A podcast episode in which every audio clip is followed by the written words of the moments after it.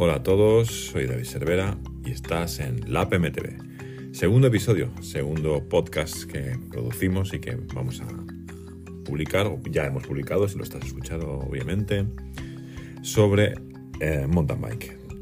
aquí solo vamos a hablar de mountain bike y como comenté en el episodio de presentación, vamos a estar relajados. Esto es un pequeño espacio que puedes escuchar entre semana mientras vas organizando qué vas a hacer el sábado y el domingo y vamos a aclarar dudas y a plantear cosas y a recapacitar sobre comportamientos, a intentar guiar sobre material, sobre cómo usar ese material, un poquito de todo. Vamos a tener un rato de charla. Obviamente será una charla eh, de un solo canal, porque de momento no tenemos a nadie. Y, y, por supuesto el espacio de comentarios que acaban de habilitar abajo, plataforma de podcast. Hay que empezar a utilizarlo porque estoy convencido de que eh, los podcasts son el futuro y es un medio de, mezcla entre foro y canal de YouTube que está muy bien, ya que nos permite utilizarlo eh, en la oficina, en cualquier parte, como si fuera la radio, y en un momento dado pausar y comentar algo. O sea, por favor, utilizar los comentarios porque esto es como la radio 2.0. Me parece súper interesante. Bueno, visto esto o dicho esto, empezamos con el tema de hoy que da para mucho y voy a intentar eh, comentar todo lo que me venga a la cabeza. Eh, recordaros que yo los, los podcasts de momento los hago sin guion y sin estructuración. Si divago un poco me pierdo, eh, me lo decís en los comentarios, que me olvido que me falta. Y poco a poco iremos guionizando los podcasts y ordenando todo lo que vamos a, ir diciendo. Dicho esto, empezamos con el episodio de hoy que va sobre Strava, estrabismo y estravistas. Venga, adelante episodio.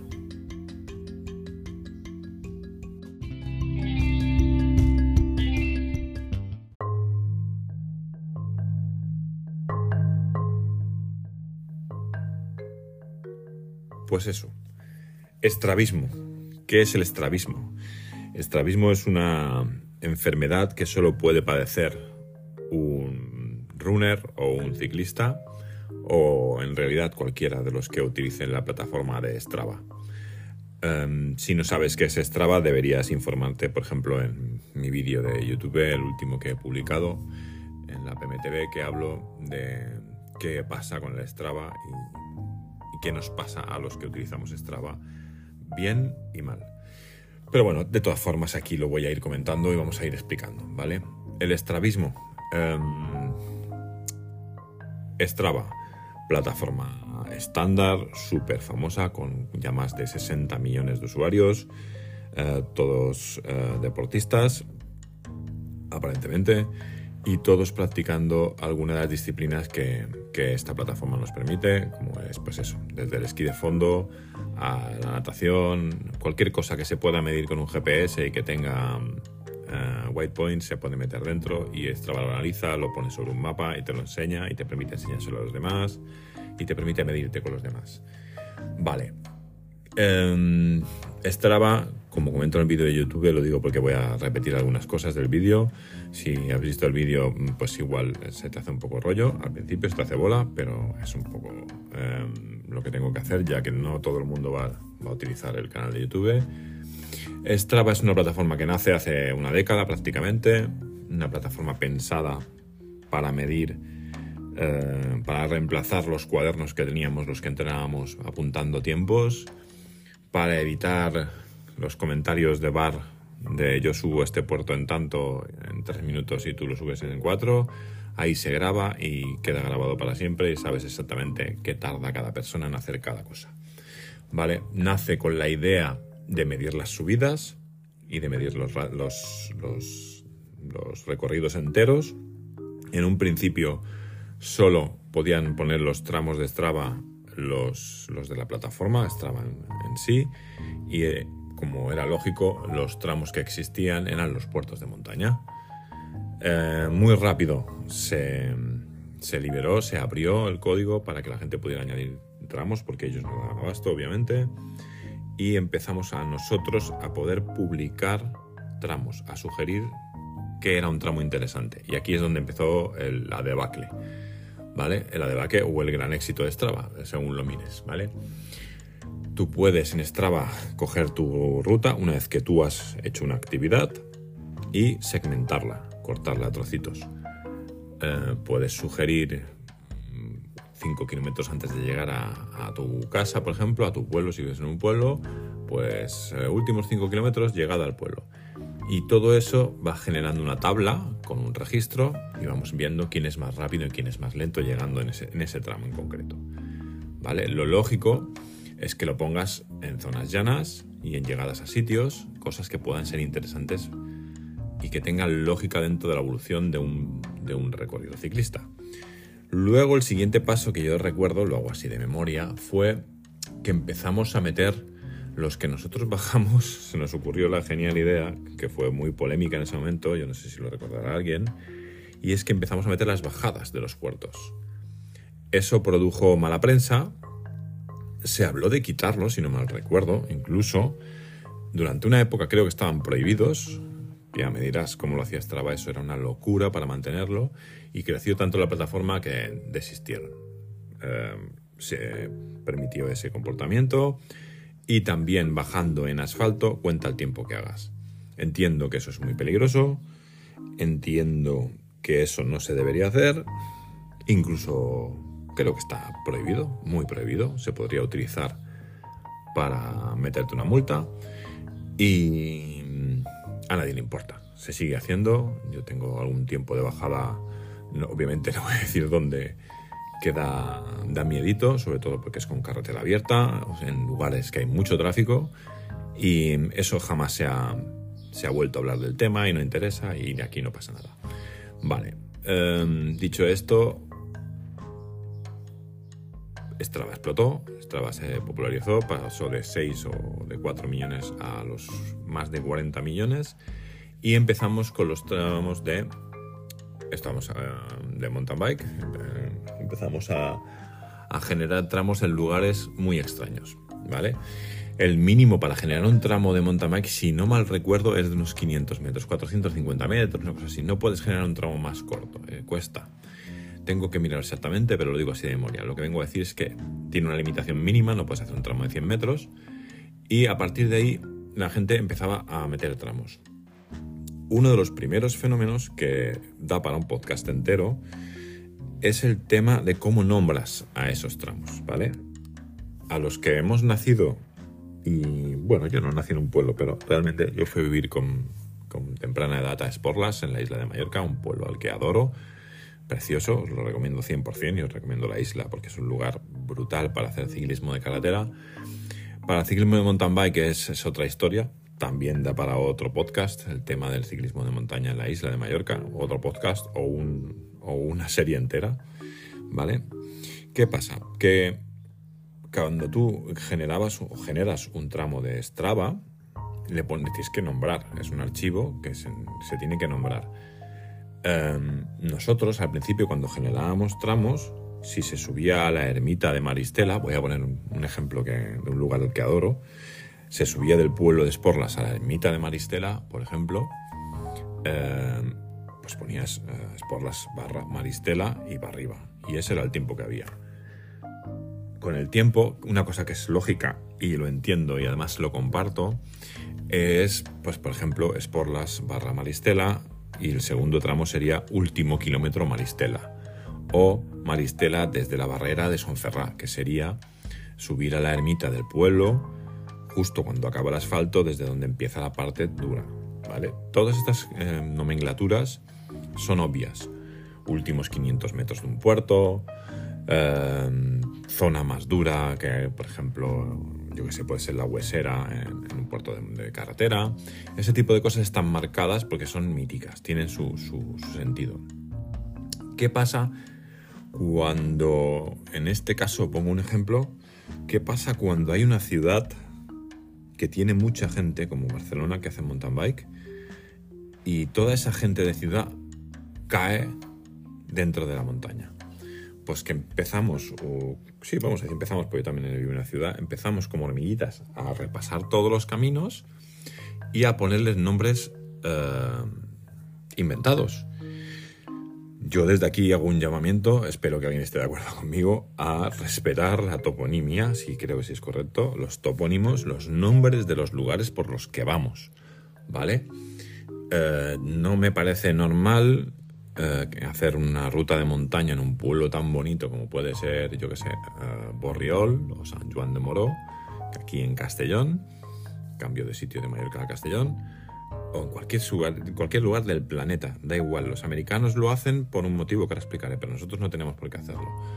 Em, y hacer la, la, senda chiqui chiqui, de bajada la taca taca, el tramo del camino de 10 kilómetros de una peña, de la Peña Roja al, barranco del infierno, se llama La Absurda.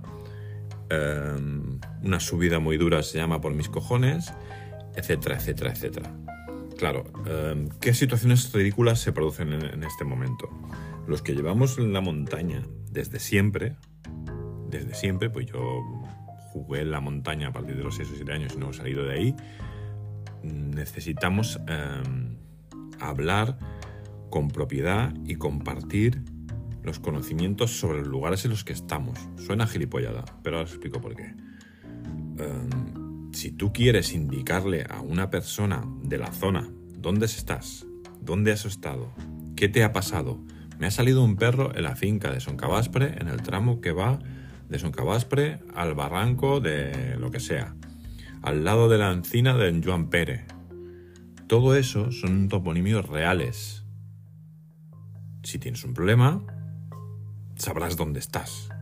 Si llevas mucho tiempo en la montaña y solo te sabes la tiquitaca, la chiqui y la huesera y el pim pam pum, no tienes ni puñetera idea de dónde estás. Eres un inculto pisando tierra, no te sabes nada. Porque a lo mejor el nombre de ese lugar tiene que ver con su historia. Podría ser modo irónico activado. Y aprendes cosas que luego, si te hablan en prensa o en literatura o en la televisión o una persona mayor que te encuentres en el campo y te está explicando algo, muy recomendable para a hablar con la gente de los locales, puedes aprender algo.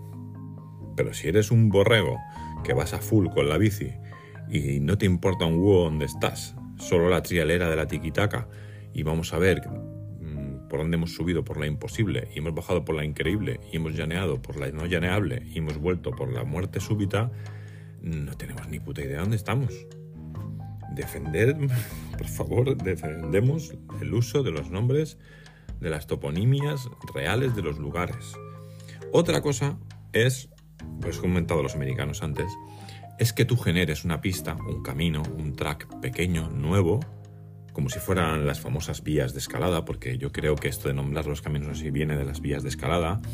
Los que escaláis sabéis perfectamente de lo que hablo, que es que el que abre una vía de escalada nueva en una pared, tú llegas a una pared, ves que se puede subir, coges un taladro, metes unos, unas, unas chapas, generas una vía, tú la bautizas. Ahí no tengo nada que decir. Si tú abres un camino nuevo, lo limpias y que es lo que hacen los americanos, tiran recto por medio del monte y con motosierras, excavadoras, palas y los famosos trail makers, que son los que mm, solo se dedican a hacer caminos, le ponen nomenclatura al camino. Me parece fantástico. Ahí no tengo nada que decir.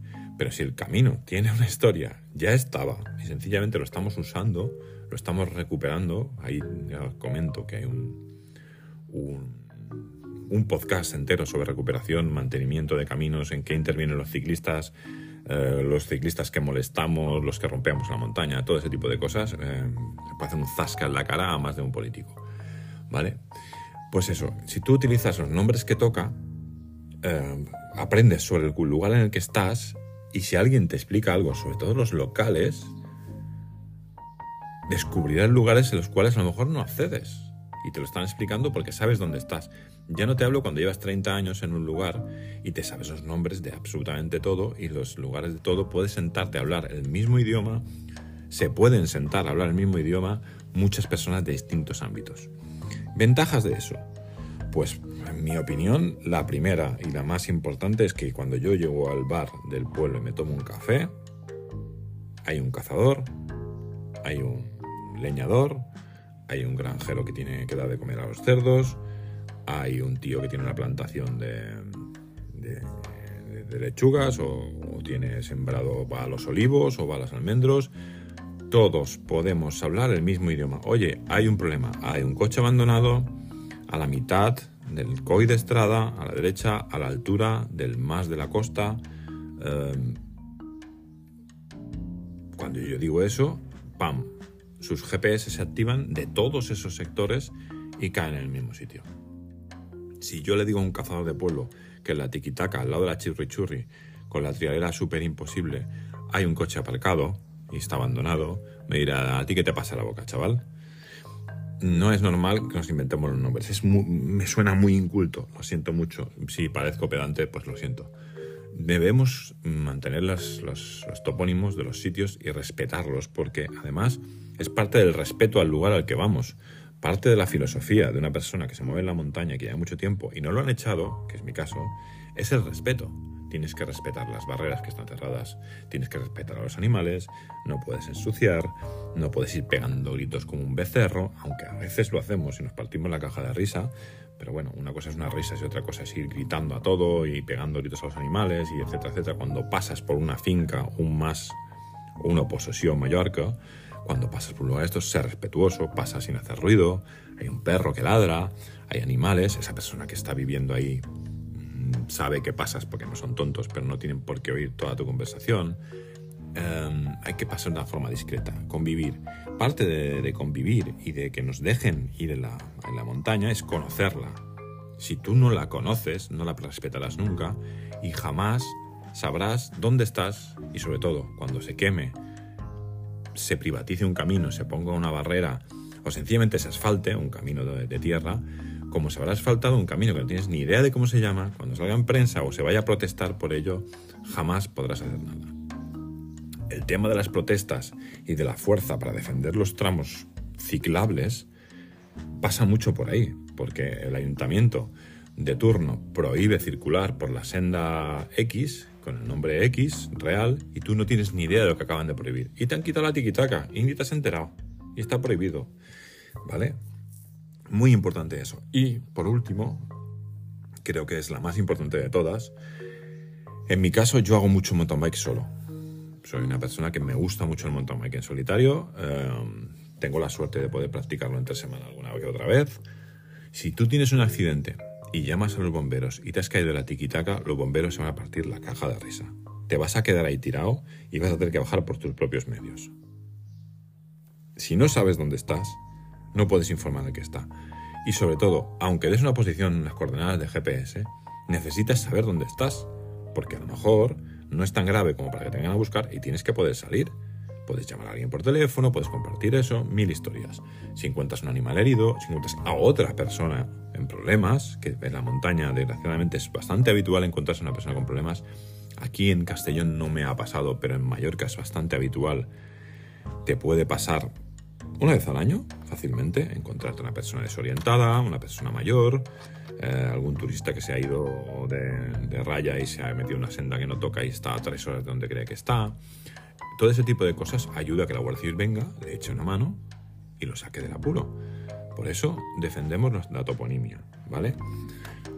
Lo dicho, Strava da para mucho. Esto solo es un punto, ¿vale? Muy importante empezar con el tema de los nombres. Yo creo que se deben defender por un tema de cultura.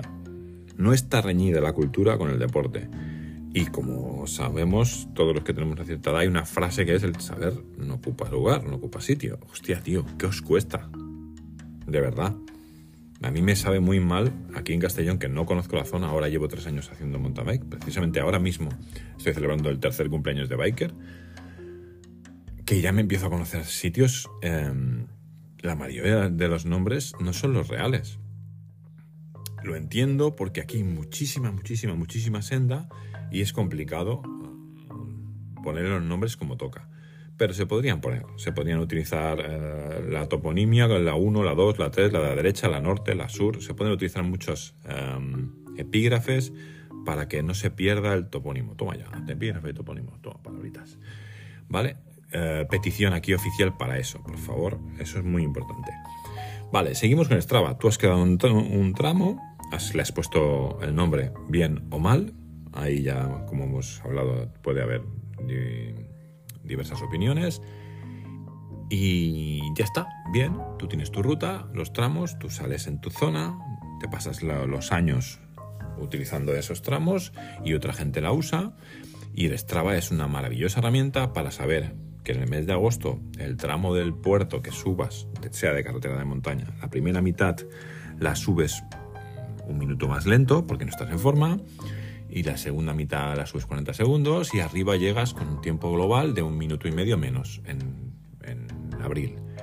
Y sabes que a finales de junio ese mismos, esos mismos tres tramos las, las subes, las subes cada año con un PR, un récord personal y que el tramo 1 ha sido un poquito justo, pero luego el tramo 2 ha sido más rápido porque tiene menos inclinación o tiene más, y sabes que vas evolucionando. Es una herramienta súper buena. Luego tienes análisis más complejos, pero si tienes una subida más larga, pues ves con tus propios análisis comparativos donde mm, si te interesa más apretar en las partes duras eh, o, y en las partes llanas descansar, o todo lo contrario, dependiendo del tipo de puerto, lo vas viendo, pruebas y en el cronómetro ves, ostras, hago los primeros dos kilómetros un minuto más rápido si las partes duras sencillamente las transiciono y las partes llanas me pongo de pie y, lanzo la bicicleta y mantengo la inercia. O lo contrario. Ostras, parece mentira.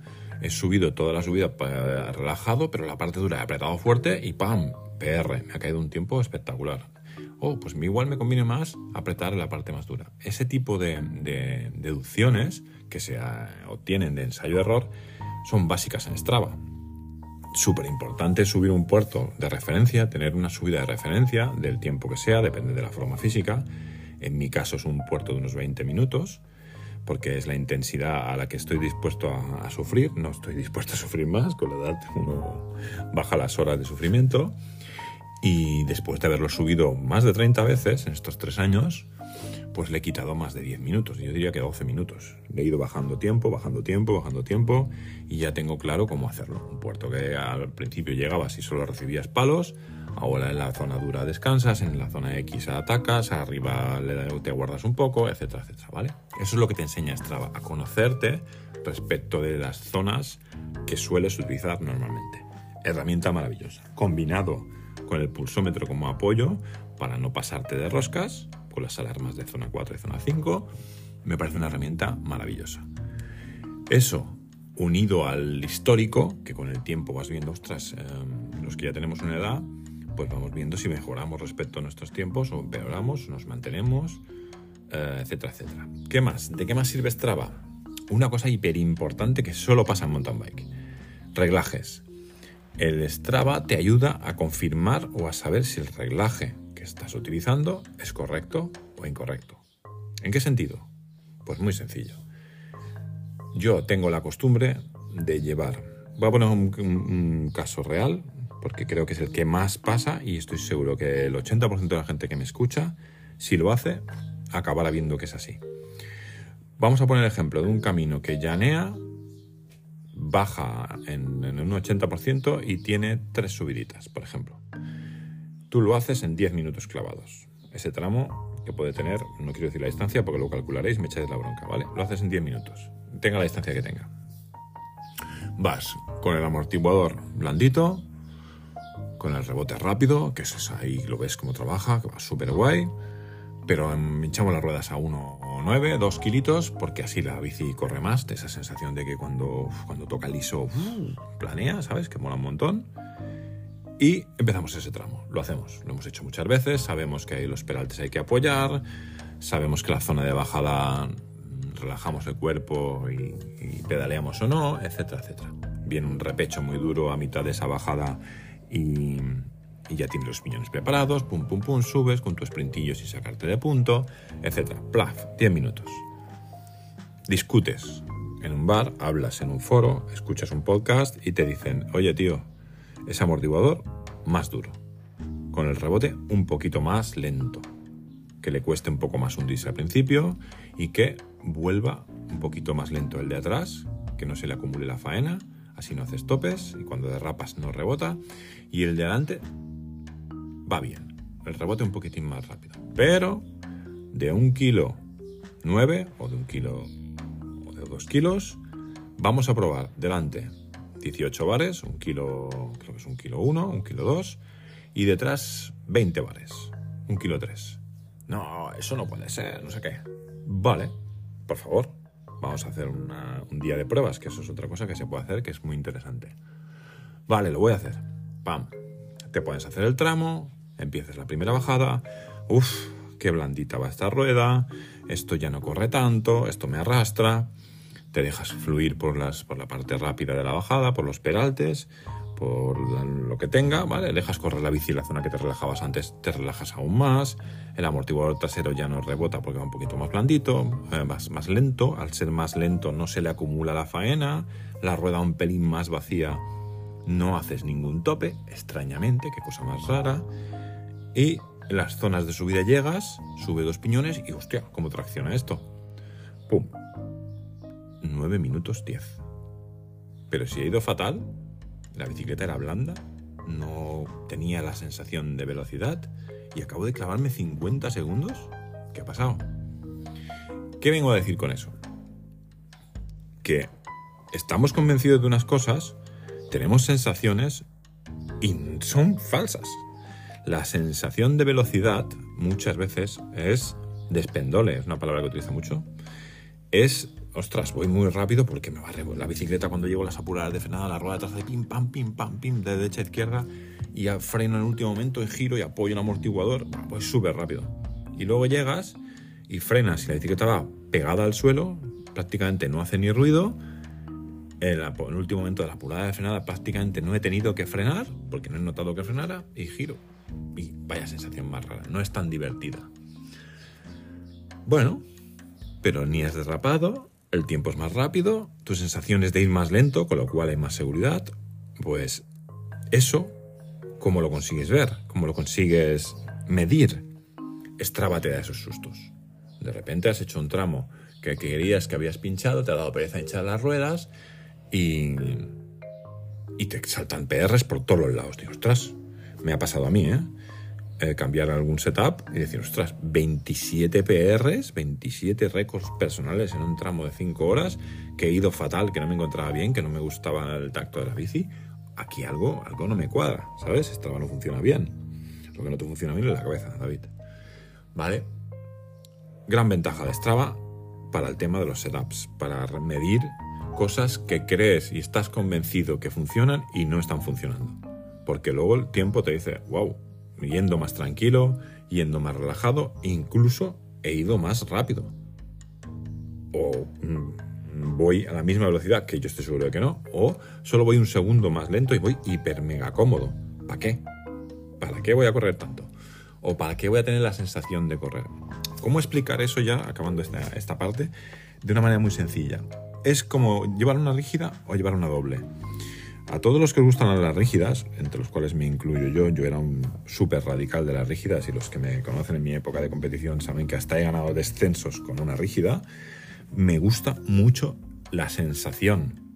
Pero es eso, la bicicleta rígida lo que tiene espectacular es que disfrutas como un animal yendo más despacio. Pues llevar una doble hinchada y mal regulada es como llevar una rígida. Disfrutas, va todo súper guay, te lo pasas súper bien, pero vas más despacio porque no está yendo bien la bicicleta. Por eso tienes esa gran sensación de velocidad, porque todo se despendola y todo se está moviendo mucho. La bicicleta doble, em, cuando ves a un tío, un profesional ir rápido, lo primero que te sorprende es la falta de vibraciones y de ruido finísimos, porque eso es lo que te permite una bicicleta doble. Vale, pues Strava te permite eso. Hasta aquí todo parece que va muy bien, ¿verdad? Pero luego tenemos el lado oscuro. Luego cambia la cosa. ¿Qué pasa con Strava? Y ahí es un poco lo que llamo estrabismo. Todas estas cosas son súper útiles y hasta aquí podríamos acabar el podcast y dejarlo todo perfecto. 27 minutos de podcast y a tomar por saco. El Strava es una maravilla. Pero no es así, porque como las armas las manejan personas y si están en un armario no hacen nada, pero se las coge un psicópata, pues matan a, a inocentes, pues el Strava es lo mismo, es un arma de doble filo. Estoy viendo a ciclistas en Strava locos. Locos y tontos. Ya empiezo a insultar. O sea que voy a tener que disculparme. Gente que no tiene ningún sentido lo que está haciendo y yo estoy seguro que ni siquiera lo ha pensado. Y si lo ha pensado, mucho peor. A ver, si tú vas a dar una vuelta que dure dos horas, cuatro horas, en mi caso no bajamos de las cuatro horas, yo hago entre cuatro y seis horas. Si tú haces una, ruta que tiene seis horas, puede tener fácilmente entre 80 y 100 tramos de Strava. Si tú quieres medirte en esos tramos de Strava y estás pendiente de los demás, te estás midiendo contra segmentos, contra personas que han hecho eh, esos segmentos, digamos, esos tramos, y miras a la gente que más rápido ha ido y analizas. Tengo 80 segmentos, los tiempos mejores de esos segmentos son los que yo quiero hacer. No puedes ir a todos los tramos de Strava porque mm, esos segmentos, esos 80 tramos, los han hecho personas no en una excursión de cuatro horas como yo, de seis horas o de dos horas, da igual. Lo habrán hecho de paso. No hacían la misma, ruta que, la misma ruta que tú, no estaban en la misma época del año que tú, seguramente, y casi seguro que el camino ni siquiera, a lo mejor, ni se parecía, que eso es otro tema que vamos a hablar después, el tema de, los, de las variaciones en los caminos. Claro, tú, que se te va la perola, que todo el tiempo estás mirando el cronómetro encima de la bici, que me parece ya, yo en el manillar de la bici no llevo nada. Ni la velocidad, ni el reloj, nada. Llevo un reloj de muñeca y cuando quiero saber la hora lo miro. Yo grabo todo, pero encima de la bici, durante el esfuerzo, solo llevo una alarma con un color para el tema del pulsómetro, que lo llevo ahora, que me estoy, digamos, recuperando. Estoy intentando buscar algo de forma, pero en cuanto, en cuanto acabe este mes, ya no lo voy a llevar más. Mm, hay gente que lleva en la pantallita los sectores, los, los, los tramos de Strava cortos, ahora se me de la cabeza. Claro, eh, los segmentos. Eh, no puedes mantener ese ritmo de, de, de, esa dureza de ritmo todo el tiempo. Tengo casos, y tengo un caso aquí muy concreto, y no es el único, y hay mucha gente que le pasa. Gente que está hablando en una grupeta y de repente, ¡pum!, acelera. No, es que hemos entrado en un tramo de Strava. Mm, ya, pero es que estamos siempre dentro de un tramo de Strava. No, es que ahora de aquí a aquí es un tramo de Strava. Vale, perfecto, pero hay que atacar ahora. Yo recomiendo, y lo hago, lo hago muchísimo, durante los tramos que sabes estás en un tramo de Strava, Mm, a, mitad, a la mitad del tramo en donde haya un descanso, aflojar. Y si tú sabes que el tramo acaba en un árbol X, a 100 metros antes, aflojar y ir cogiendo tus tiempos sin sprintar hasta ese punto. Guárdate ese en la manga si algún día lo necesitas mirar bien. Pero es que la gente va a tope. ¿Qué pasa cuando eso lo aplicas? Bueno, lo aplicas en general como filosofía de, de ciclismo. Primero que te vuelves loco, no lo puedes mantener y luego que te revientas. Conozco una persona que justamente puso un texto en una red social que dije, mm, ¿de verdad que tú llevas tanto tiempo yendo en bici y acabas de escribir lo que acabas de escribir? Hay ciclistas que cuando compiten en una marcha, aquí se hacen, son muy populares las marchas, pero son competitivas, que digan lo que quieran, saldrán los últimos 40 a, pasearse, pero hasta los que se pasean, si les pides paso, les molesta. O sea, la gente va picadísima. Aquí la gente va a repartir en todas. Lo que varía es el nivel y, y el nivel, y punto. No varía otra cosa. ¿Qué pasa? Que esta gente sale en una marcha, en un, circuito de 45 kilómetros, para poner un ejemplo así cortito, y tiene 20 tramos. Salen y dicen, tengo que hacer el mejor tiempo en el primer tramo, en el segundo, en el tercero, en el en todos. Claro, salen ahogados, explotan en el tercer tramo o en el cuarto porque hacerte cuatro PR seguidos eh, según en qué tipo de terreno. Es complicado porque a lo mejor la salida del primer tramo es medio llano pero el segundo segmento que te lanza es la subida a un puerto. Y en ese puerto que has subido un montón de veces tienes un PR de 10 minutos que hiciste un día que estabas descansado que venías a lo mejor todo el camino hablando con los amigos y más tranquilo, que dijiste, voy a apretar aquí, que el suelo estaba súper adherente, estaba muy bien, que la temperatura era ideal, que tú habías dormido y descansado bien, que habías comido bien y que estabas en un momento de forma. Ese es tu mejor tiempo. ¡Pam! 10 minutos. Y tú en una carrera quieres tener ese, ese tramo, ¿vale? Hago ese tramo. Pero es que en el siguiente tramo, que tardaste 8 minutos, fue otro día distinto en el que tú habías dormido muy bien, habías descansado y habías dado, dado un palo al agua en toda la vuelta y apretaste fuerte en ese y te sacaste SPR. Y tú quieres hacer SPR en una carrera después de haber hecho el anterior de 10 minutos. Y así sucesivamente. En el cuarto has explotado, hijo mío. ¿Pero a dónde vas? Cuando tú vas a competir, cuando vas a mejorar tiempos, es en global. Si tú tienes una carrera de 45 kilómetros, solo cuenta el tiempo que hagas en el kilómetro 45. Porque si sales como un cohete y haces 8 PRs y te retiras, que eres tonto. ¿Te has equivocado? Claro, la gente no entiende que si tú entrenas y basas tu comportamiento en la bici en tramos de Strava para luego aplicarlos a competición, estás muerto. Tú lo que tienes que hacer es ir por debajo de los PRs a propósito, manteniendo una posición en la que estés cómodo y llegar a meta lo más adelante posible. Y puedes incluso, me atrevo a decirlo, me atrevo a decirlo, lo aseguro categóricamente, que puedes ganar una carrera sin hacer ningún PR. No necesitas hacer un PR. Harías un PR en el global.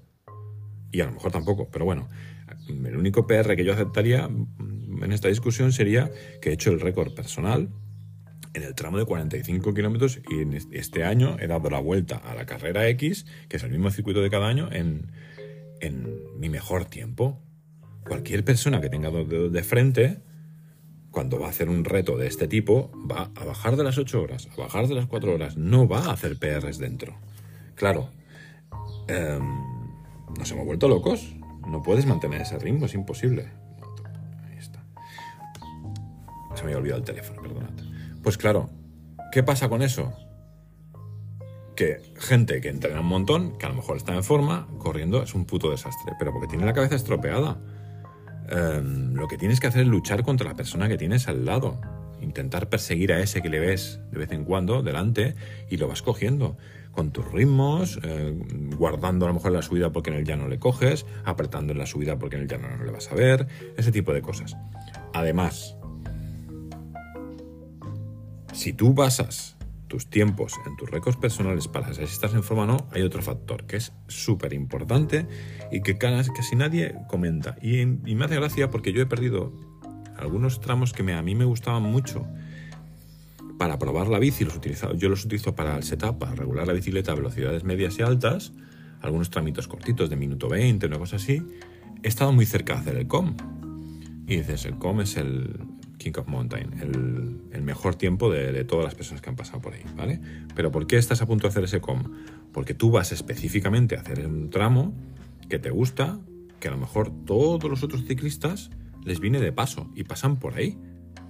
Es como medirte con un coche de carreras contra un autobús que está yendo de, de vacaciones con lleno de niños. Eh, no, no, estáis pensando lo mismo. Pues yo en concreto tengo uno o dos tramos así en los que yo, como está cerca de casa, aprieto para probar, para arreglar presiones, para saber si voy bien hinchado, etc.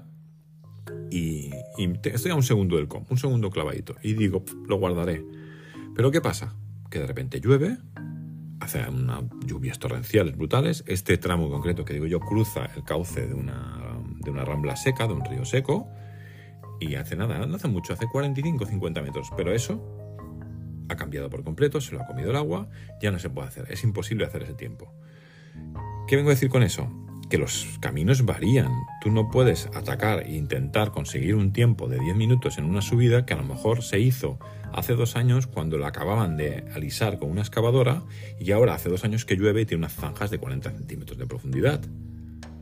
O al revés, este sábado me cayó una, una copa bajando a Villafamés, aquí en Castellón, de un tramo que era una bajada dentro de un pinar súper rápida, que tiene unos saltos hiper peligrosos que bajas rapidísimo, y los últimos 100 metros eran un caos de rocas, pero un caos de rocas de más de 50 centímetros de altura. Que yo montando creo que lo pasé con la bici enduro una vez. Frenas, te bajas y caminas. ¿Qué pasa? Que han pasado una excavadora, lo han dejado liso y ¡pum! te cae una copa. Claro que te cae una copa, no te fastidia. Te acaban de quitar 150 metros de trilera y te la han dejado lisa. Eh, los caminos cambian, están vivos, varían. Molaría que Strava ya que hace tantas cosas, te pusiera una clasificación que creo que tienes la de este año, si no me equivoco, las listas que te enseñan los tiempos de ese año, que sería una, una variable interesante para este tipo de cosas, porque los caminos cambian, están vivos, las sendas cambian por completo, o sea, una senda seca con polvo y piedra suelta, cuando llueve se convierte en compactada, cuando llueve mucho es barrizal y patina, o sea, cambia mucho, ¿no? Todo eso hay que tenerlo en cuenta.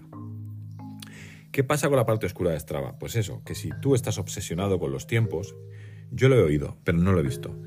He oído que hay gente que para hacer tramos de Strava, como acaban en un cruce, se ponen con un walkie-talkie y aceleran a tope y se saltan el cruce para tener un tiempo bueno. Y esto me lo contaron a mí nada más llegar aquí a Castellón. Y yo flipaba, decía, ¿cómo es posible?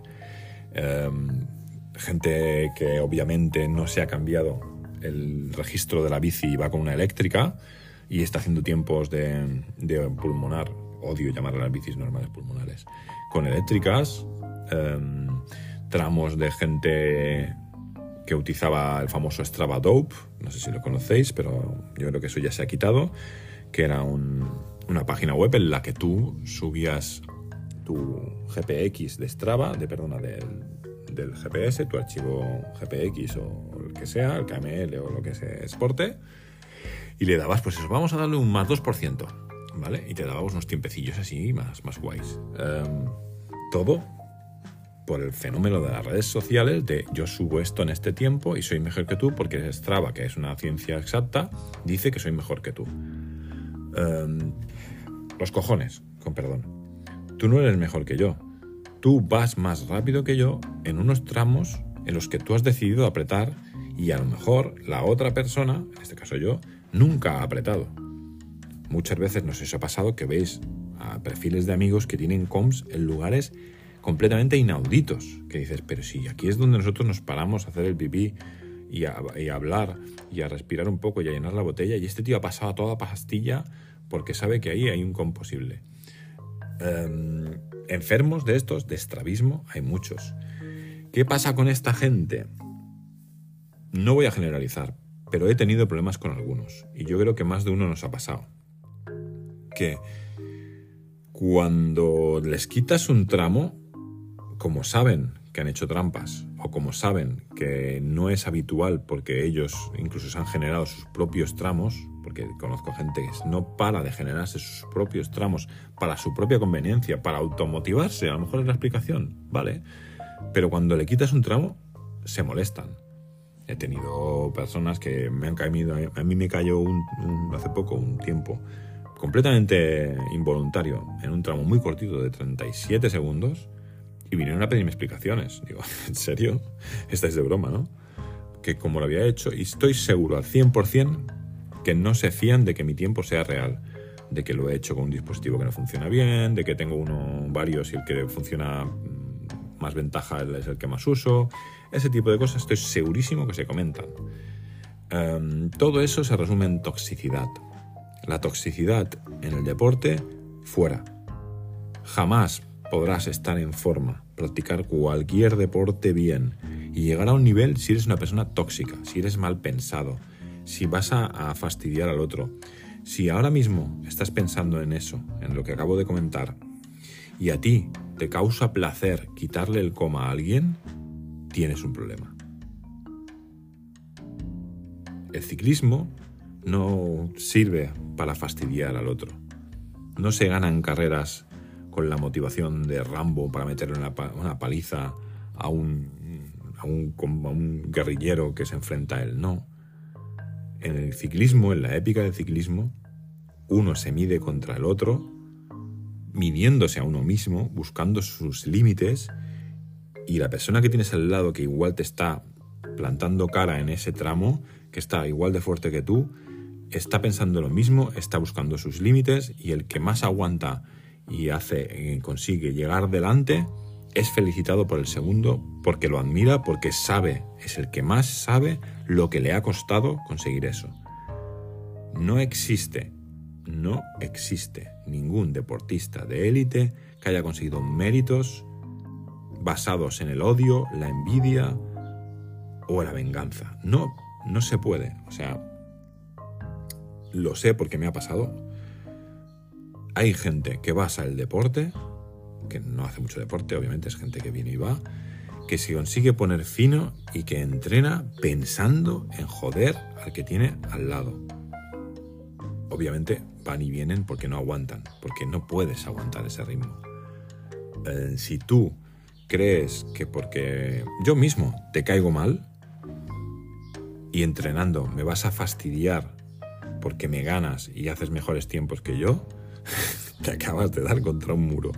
Porque a mí y a cualquier deportista, cualquier ciclista, cualquier atleta que se dedica a disfrutar, a pasarlo bien, a salir con los amigos a almorzar, a, a, disfrutar de un día y a relajarse, cuando le quitas un com o le quitas un tiempo o le adelantas una subida, no le molestas lo más mínimo, es anecdótico.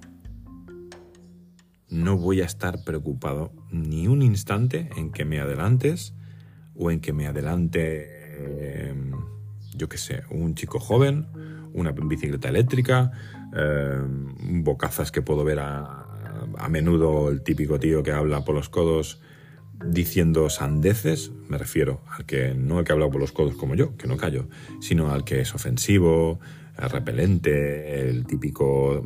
En Mallorca tenía bastantes em, eh, conocidos que, ostras, que no se podía hablar con ellos porque todo era...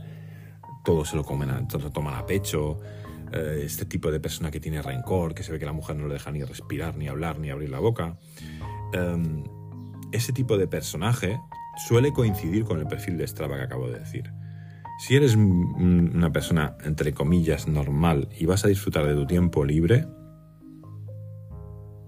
no te preocupa lo más mínimo el Strava. De hecho, durante la salida, nosotros, yo ahora puedo decir casi al 100%, me atrevería a decir que 100% de la gente que salimos, que pueden ser un total de 10, 12 personas, em, durante la ruta no miran, no saben ni lo que llevan puesto en el reloj.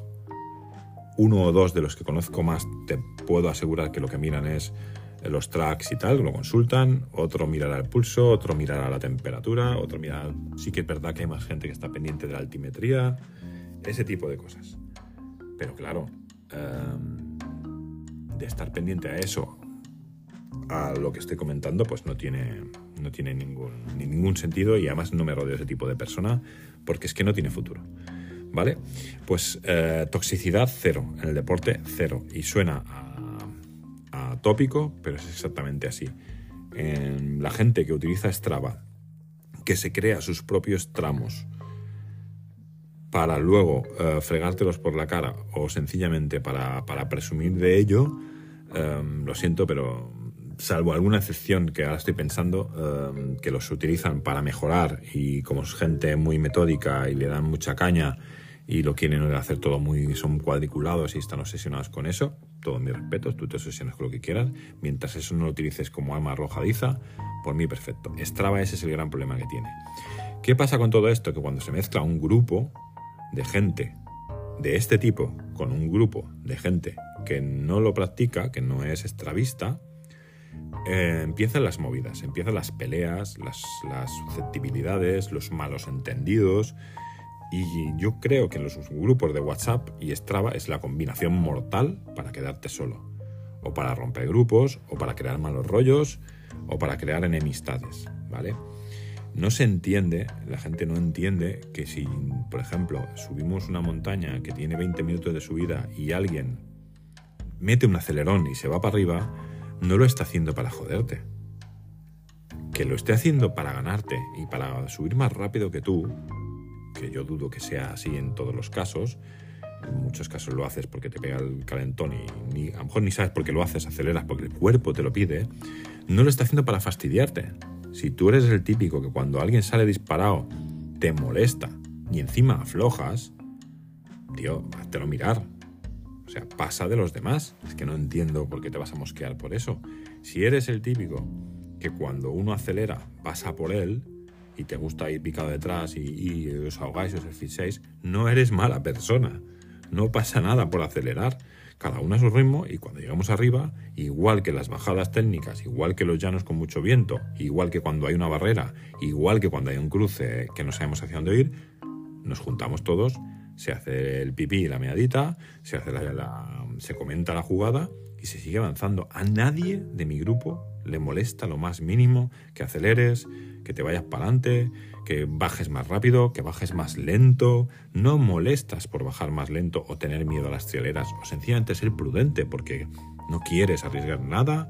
No molestas por llevar la bici con un setup que ves que no es el adecuado y preguntas y pides. Oye, esto se puede mejorar, tengo este problema, ¿qué creéis que es? Este ruido de la bicicleta o un, clásico del ciclismo, es, me hace este ruido. Todo eso no molesta. En el momento que alguien te dice, que eso le molesta o empieza a cuchichear o a hacer gestos feos, patada en el manillar y fuera del grupo, porque no interesa ese tipo de personaje. Yo he llegado a ir en grupos de carretera que cuando pinchaba uno no paraban. Dices, hostia, ¿es preciso? Pues sí, he ido en grupos de carretera que si no mal recuerdo, una vez pinché delante y me hice 60 kilómetros pinchado delante tirando del grupo solo para fastidiarles y no volví nunca más, obviamente. Dices, es verdad que no puedo pararme a pinchar. No se para, no se para nadie. ¿Esto es compañerismo? ¿Esto es civismo? ¿Esto tiene algo que ver con la filosofía del deporte? ¿De compartir para mejorar todos? ¿De cuando yo estoy más fuerte que tú, te espero o te motivo a, a, subir y te explico cómo lo he conseguido? Y cuando estoy más flojo, te pido que me eches una mano y las partes que yo no puedo, me das agua o sencillamente me das ánimos, que eso solo acompañando ya ayuda mucho. Yo aquí tengo que dar públicamente las gracias a mi compañero ahora de batallas, a mi amigo Diego, que se ha pasado un año y medio esperándome. O sea, mm, he recogido los frutos de todo lo que he sembrado durante 20 años. Yo me he pasado mucho tiempo esperando a la gente subiendo, mucho tiempo a la gente esperando las rutas. Venía gente con mi grupo en Mallorca. Saludos a los, a los grupos de Mallorca, sobre todo al de al primer grupo de MMTV de Mallorca Mountain Bike, que ya no existe, pero los corredores sí que existís, ya sé que estáis ahí. Y, cuánto tiempo me pasaba yo esperando a la gente y no me importaba, o sea, no pasa nada, no es un problema eso. ¿Vale? El Strava, en ese sentido, ha generado un tipo de personaje, que a lo mejor está en la sociedad también, ¿eh? que no debería, no debería convivir o debería aprender a convivir con el resto, ¿vale? Eso eh, da mala prensa al ciclismo, da mala prensa al, ciclismo de montaña, hace que se cierren caminos, hace que cuando circulas por la montaña y te cruzas con un cazador o con un payés que te está dando el toque, porque a lo mejor tiene las ovejas embarazadas en el lado izquierdo de su terreno y si te está diciendo que aflojes un poco, que pases despacio, porque si no las haces abortar y uno de estos tóxicos encima lo insulta, pues no tiene ni puta idea de lo que le acaba de decir, esos son los que nos, están llevando nosotros al problema. Si, no, te gusta lo que estoy diciendo y te está molestando, a lo mejor eres uno de esos y solo te pido que escuches. ¿Vale? En la montaña nadie va en contra tuyo. Los payeses, aunque no lo creáis, payeses, los granjeros, como queráis llamarlos, yo les llamo payeses porque ya te comento que soy de Mallorca, no están enfadados con nadie. Están mosqueados cuando les estás haciendo peligrar su sustento. Y sobre todo cuando no respetas su casa, estás pisando su casa, el lugar que seguramente nacieron y llevan 40 años cuidando más que tú. Con lo cual, toxicidad otra vez cero. Bueno, y ya para terminar, porque estos son podcasts que son densos, em, ¿usamos Strava o no usamos Strava? ¿Vale? Sí, no dejéis de usar Strava. Que nace una red alternativa que se le parezca mucho y es muy buena, ahí no voy a entrar, la compararemos y que seguir lo hablamos. Pero no os quitéis de Strava. Si la gente que lo hace bien es mayoría, en cuanto haya mucho tóxico, eh, se quejarán y los quitaremos a los tóxicos. Si hay algún comportamiento no adecuado, si nosotros somos conscientes, los quitaremos de en medio.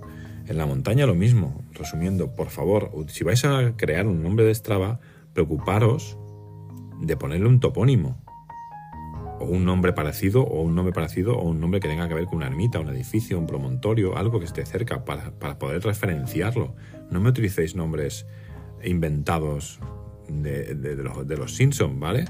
Aunque en algún momento dado hay un tramo que, que, sea cerca de una ciudad, una montaña que está pelada, que hay 40.000 caminos, no voy a discutirlo. Pero si es el, monte, la, la montaña profunda y ves que, es, que, que, tiene antigüedad, que los caminos están marcados de toda la vida, que no hagáis desastre con los nombres porque Strava no nos los deja quitar. no nos deja cambiar los nombres y eso produce muchas duplicidades, etc. Respetad eso, por favor. Desde aquí hago un último llamado a utilizar los topónimos de los caminos para que todos nos entendamos, ¿vale? Y a los tóxicos y a los que eh, no os gusta lo que habéis oído, os invito a salir con la bici conmigo, con nuestro grupo. Si sois de aquí, de Castellón, podemos quedar cuando queráis. Y si sois de Mallorca, yo cuando vaya a Mallorca lo mismo, podemos quedar. Y os demostraré sin ningún problema que aceptamos a todo el mundo mientras se sigan unas normas y que no tiene ningún sentido ir tan agresivo y ser tan borde con los demás porque no se gana absolutamente nada. ¿Vale? El ciclismo es terapia, el ciclismo es salud, el ciclismo es convivencia y compartir una afición bonita, algo que nos gusta, disfrutarlo, emocionarse. Em, ¿Qué tiene de malo? ¿Vale? Bueno, pues menudo podcast, me acaba de salir como número 2. Nada, chicos, muchas gracias. Si has aguantado hasta aquí, te mereces una cerveza, sin lugar a dudas. Y sobre todo, eso, salud y nos vemos en los caminos.